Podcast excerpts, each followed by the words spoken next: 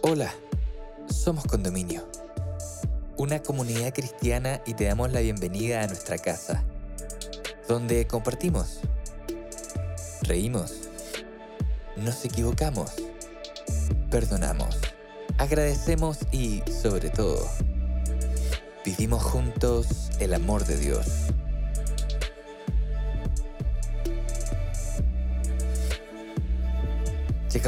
Con el último capítulo de nuestra serie Jesús, presentándote el episodio Más que un rey, donde Andrés Rojas, amigo de nuestra casa, nos invita a meditar sobre el futuro de Cristo y su segunda venida al mundo.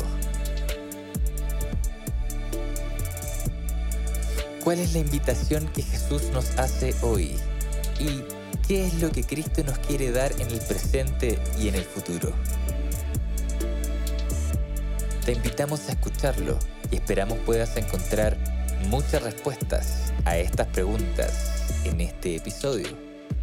Bienvenida, bienvenido.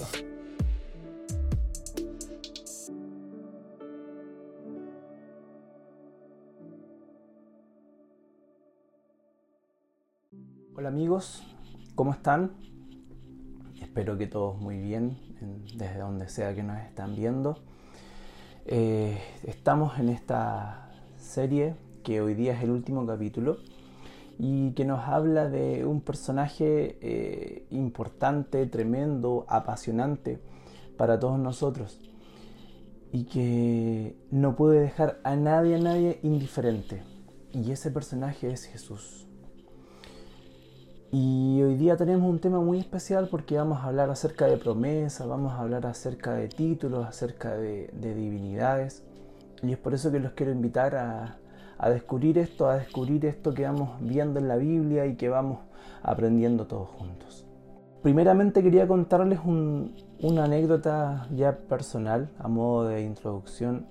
Cuando era pequeño era muy común eh, ver en Semana Santa películas de Jesús y todas las personas en el mundo conocen de la existencia de la película de Jesús de Nazaret, que es la que daban siempre eh, para Semana Santa, que era larguísima, duraba seis horas, empezaba en la tarde, terminaba en la noche.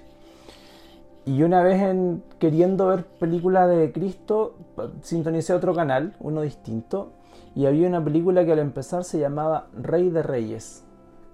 Y yo dije, va, qué, extraño, era, era muy chico yo. Qué extraño si yo quería ver una película de, Jesús. No entendía el nexo entre el Rey de Reyes y, Jesús. Porque Jesús para mí era, era Jesús a secas, Jesús de Nazaret. O Cristo. Y después aprendí, en aquel momento no terminé de ver la película porque no, no, no, me, no me gustó el personaje que hacía Jesús, estaba acostumbrado al otro. Entonces al final, no, opté por esperar a Jesús de Nazaret a, a que dieran esa.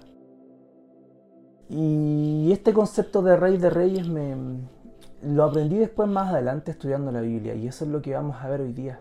¿Por qué Jesús se dice que es rey de reyes? ¿Qué implica que sea rey? ¿Por qué fue rey? ¿Por qué ahora es rey? ¿O por qué será rey? De verdad em, vamos a descubrir esto, esto juntos. Y primero quiero comentarles que para todos los personajes del mundo, sean creyentes o no, creyentes, el mundo, la historia se define entre un antes y un después de Cristo. Lees un libro de historia, dice AC o DC. Esto seas ateo, agnóstico, budista, hinduista, lo que seas. La historia la marca Cristo y el nacimiento de Él. Y la Biblia nos enseña acerca de este personaje que es Cristo. Un pequeño paréntesis imagino que puedes estar pensando, ¿y si no creo en la Biblia? Comentarte que la Biblia eh, demuestra su veracidad por muchas cosas, por estilo literario, por los testimonios que hay escritos, por la geología y por la historia. Se puede comprobar muchas cosas con todo esto que les nombré. Las copias más antiguas de la Biblia son las más cercanas al original que hay de todas las obras antiguas. Si dudas de la Biblia, tendrías que dudar de obras como Platón, Julio César, Homero y mucha de la literatura clásica que hay. Los hechos del Nuevo Testamento fueron probados a sangre, los testigos fueron perseguidos y matados por decir que no vieron lo que sí vieron y ellos aún así lo mantuvieron. Puedes creer que lo que hay escrito en la Biblia es real o puedes creer en teorías conspirativas que dicen de que tú, tienes, de que tú deberías creer en ella. Aún así siempre hace falta, un poco, hace falta un poco de fe. Y siguiendo en relación al personaje de Jesús, que es el que vamos a hablar, te dar un par de citas, porque si tú me dices que Cristo existió o no existió, puede que lo pongas en duda.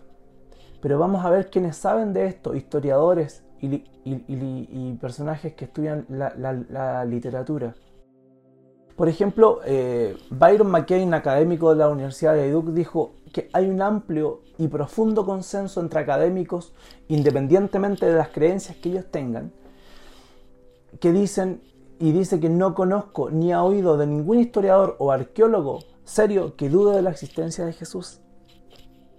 Gerd Luderman, un, historiador ateo, dice, la muerte de Jesús como consecuencia de la crucifixión es indiscutible.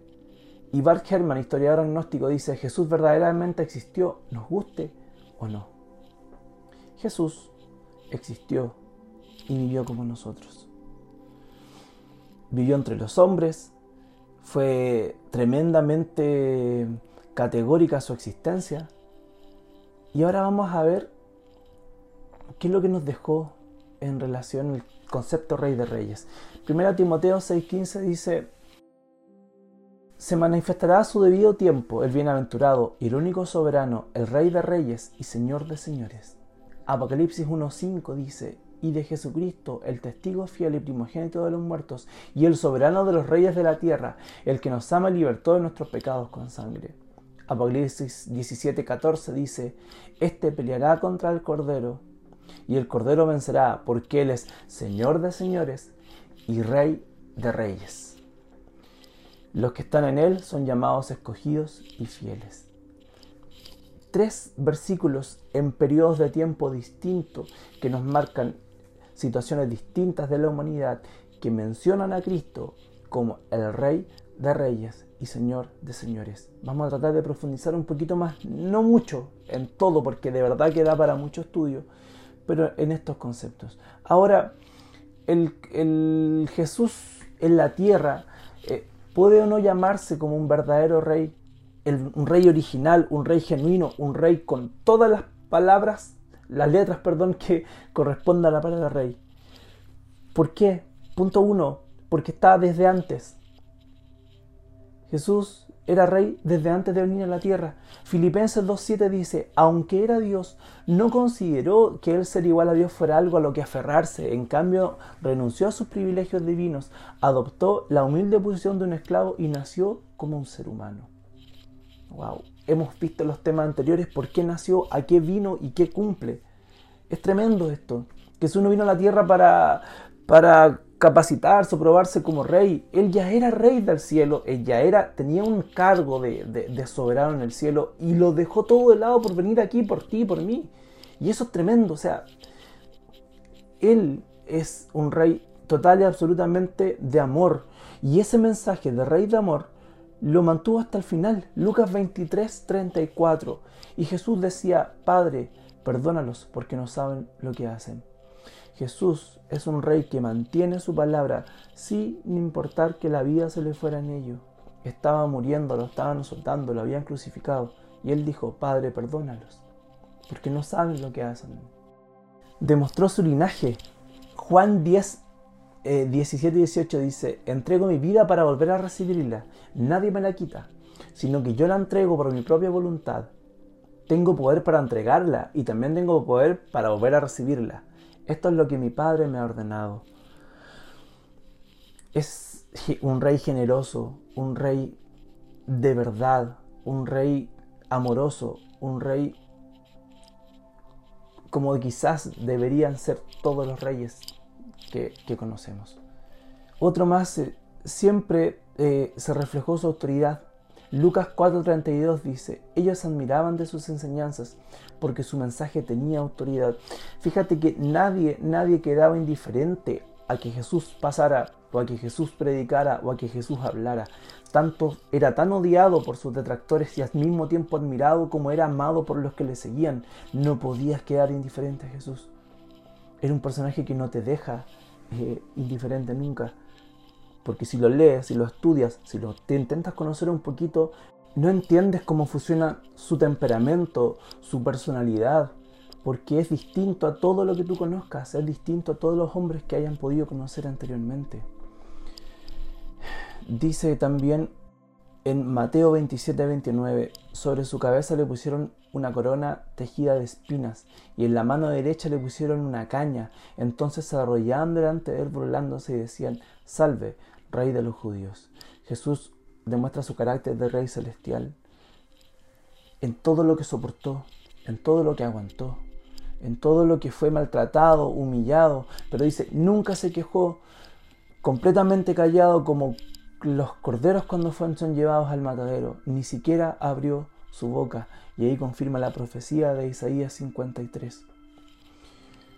Verdaderamente Cristo mostró su chapa de rey en la tierra.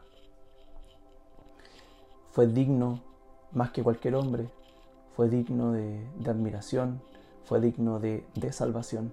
Y esa salvación que Él se ganó es la que te entrega a ti, es la que me entrega a mí y a todas las personas que estén dispuestas a quererla o a aceptarla. Tremendo regalo, por eso se llama gracia, por eso es un regalo que Él te da. Ahora, Cristo muere y hay una imagen que queda marcada en el mundo que es la cruz. Y este Cristo sufriente, Cristo crucificado, está plasmado en cuadros, en obras, en, lugares que adornan tu casa.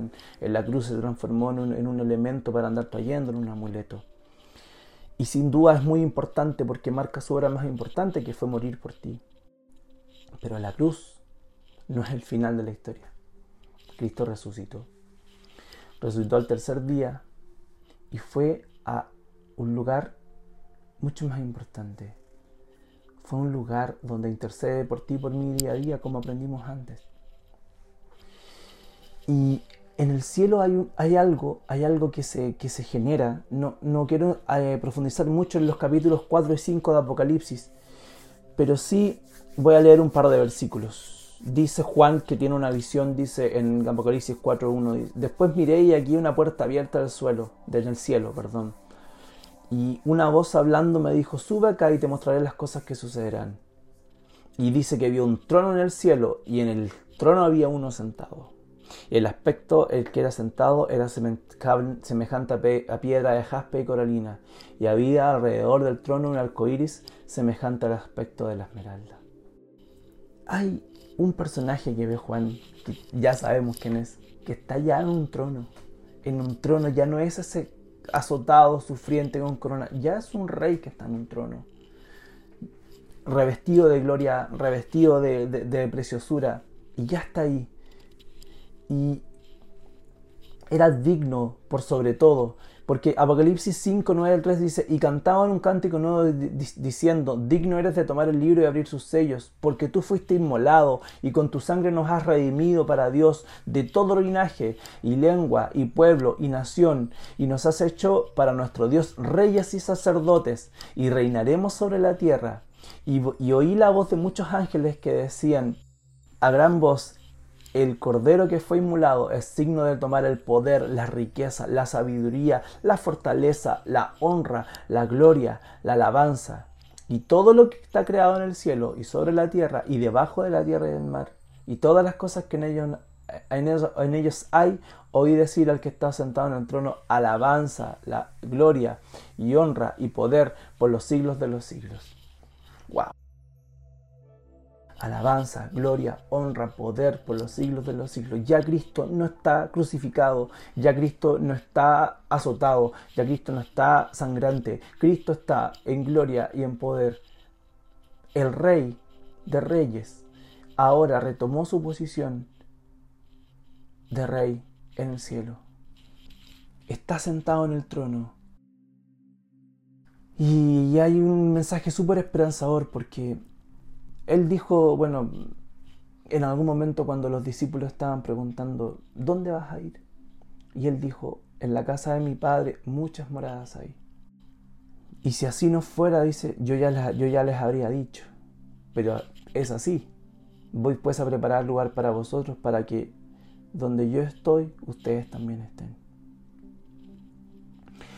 Esta promesa que Cristo hace, le hace a los discípulos, pero se expande para todos sus hijos. De repente es algo que no le tomamos peso. Voy pues a preparar un lugar para ustedes. Y yo quiero que ustedes estén donde yo estoy.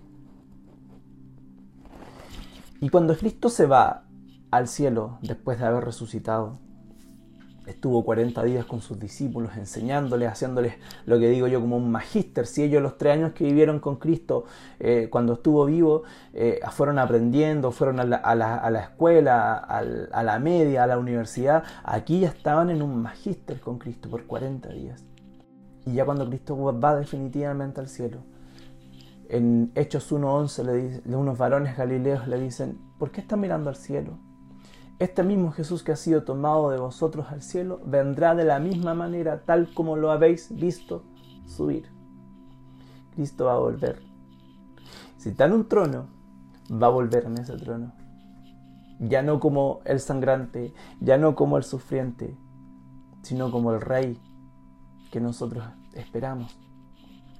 Ese rey de amor, ese rey de, de, templanza, ese rey de benevolencia, ese rey justo. Ese es el rey que va a venir. No esperes que llegue un rey con espada para azotar y matar gente. No, tú tienes que esperar ese mismo rey que definimos delante. Amoroso, manso, tierno con sus hijos. Ese es el rey que estamos esperando.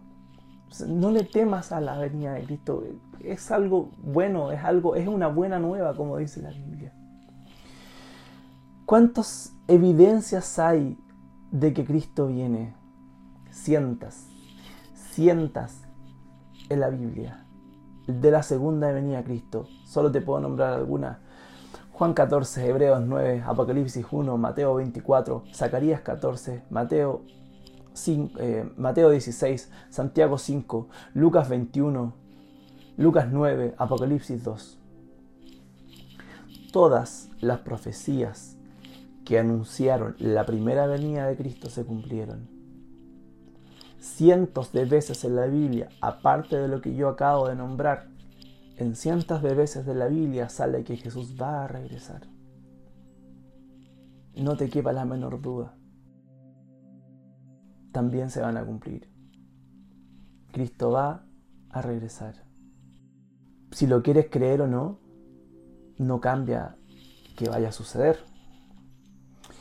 Una vez eh, escuché a alguien que, dijo, que, me contó que su hija le había preguntado acerca de Jesús y de Dios, que, que si existía Jesús. Y ella me contó que su respuesta fue que era como el viejito pascuero, que si él creía en él, que si ella creía en él, Jesús iba a existir. Y que si ella no creía en él, Jesús no iba a existir. Jesús no es como el viejito pascuero, amigos. Jesús existe, creas en Él o no creas. El hecho de que tú no creas en algo no cambia la condición de que exista, solamente cambia, solamente genera que tú no creas en ello. Pero Cristo sí existe, sí va a regresar, sí va a cumplir las promesas que cumplió. Ahora la decisión es de cada uno, porque la muerte que nosotros leemos en la Biblia fue para todos.